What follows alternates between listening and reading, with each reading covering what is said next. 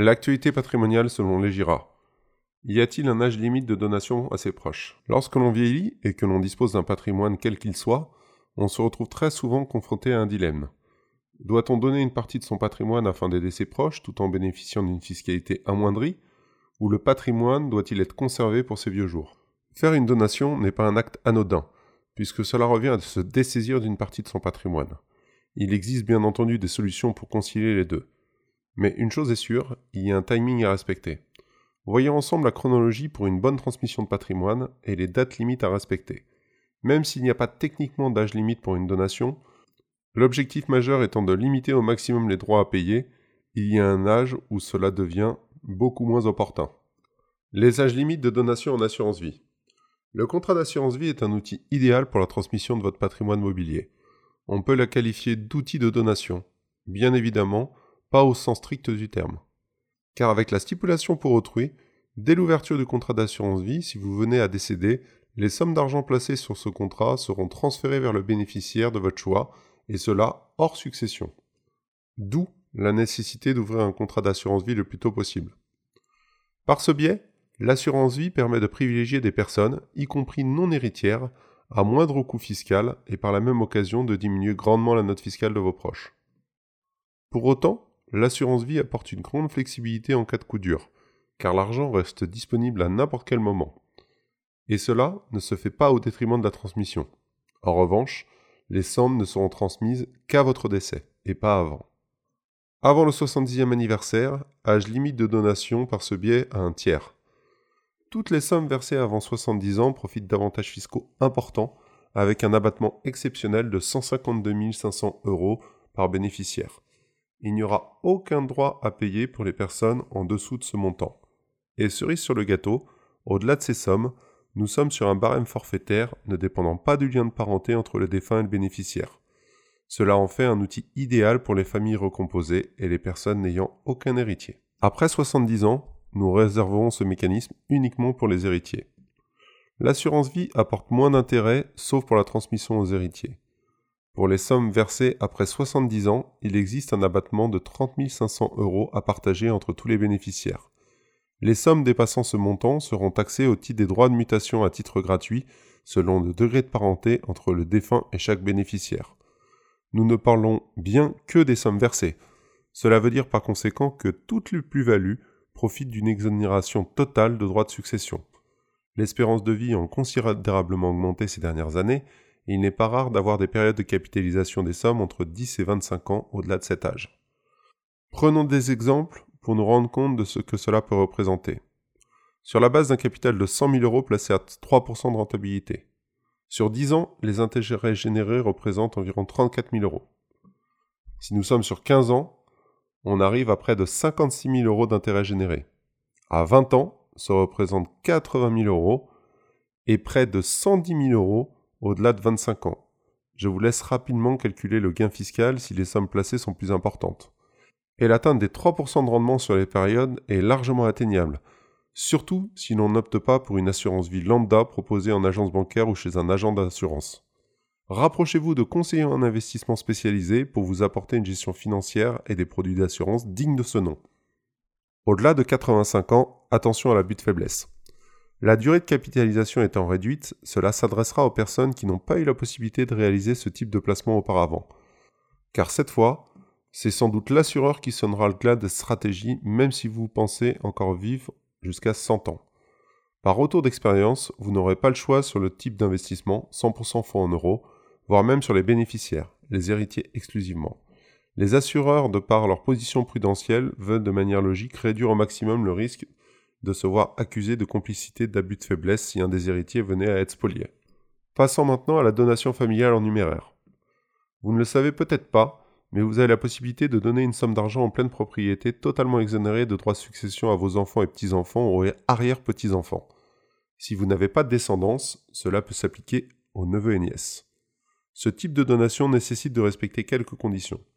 Le plafond de cette donation est de 31 865 euros. Une seule donation par couple, donateur-donataire tous les 15 ans. Le donateur, celui qui donne, doit avoir moins de 80 ans au jour de la donation. Et le donataire, celui qui reçoit, doit être majeur ou émancipé. Cette donation peut se faire sans l'intervention d'un notaire.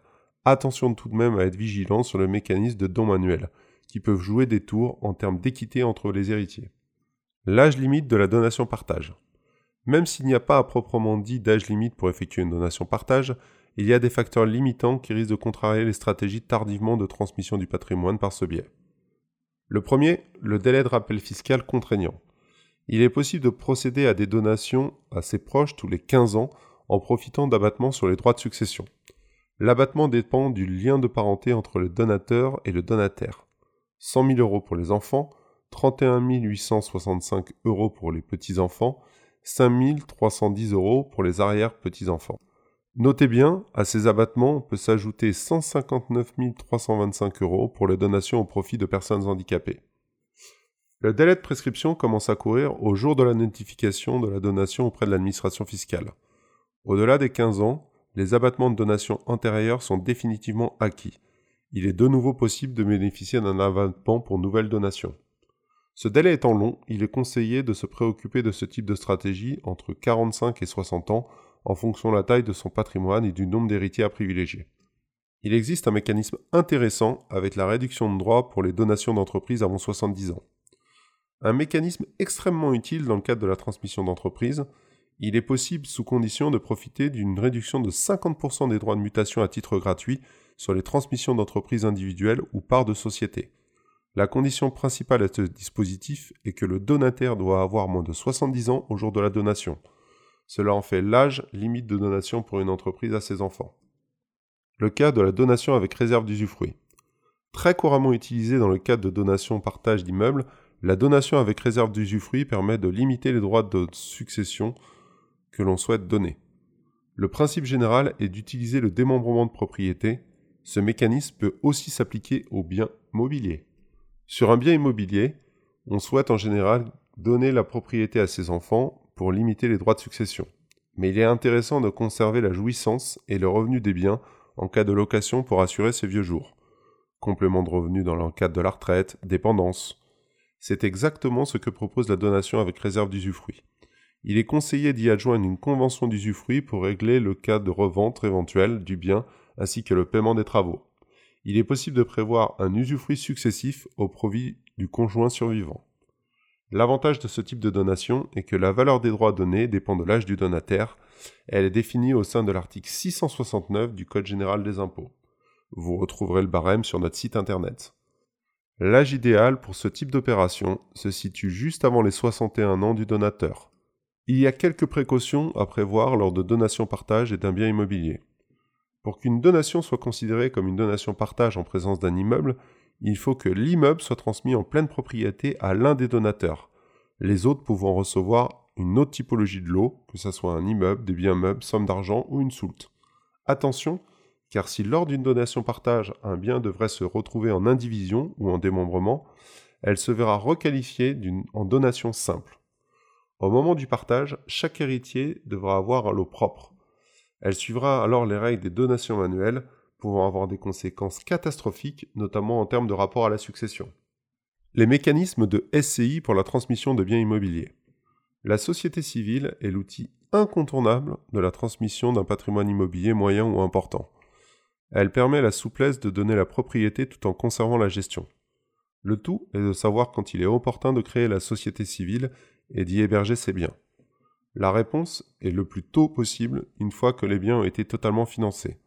Cela vous permettra de mettre en place une stratégie de refinancement, la plus efficace méthode qui existe à ce jour. Une fois l'opération effectuée, les parts de SCI seront transmises au fil de l'eau aux héritiers. Et la donation entre époux? Du fait de son caractère posthume, il n'y a pas d'âge limite pour protéger son conjoint avec une donation entre époux. D'autant plus qu'elle n'a pas vocation de léser les héritiers au moment de la succession. En cas d'enfant non commun, il faut juste s'assurer qu'elle ne prévoit pas de donner un droit d'usufruit au conjoint. Cela la rendrait purement et simplement caduque et donc non applicable.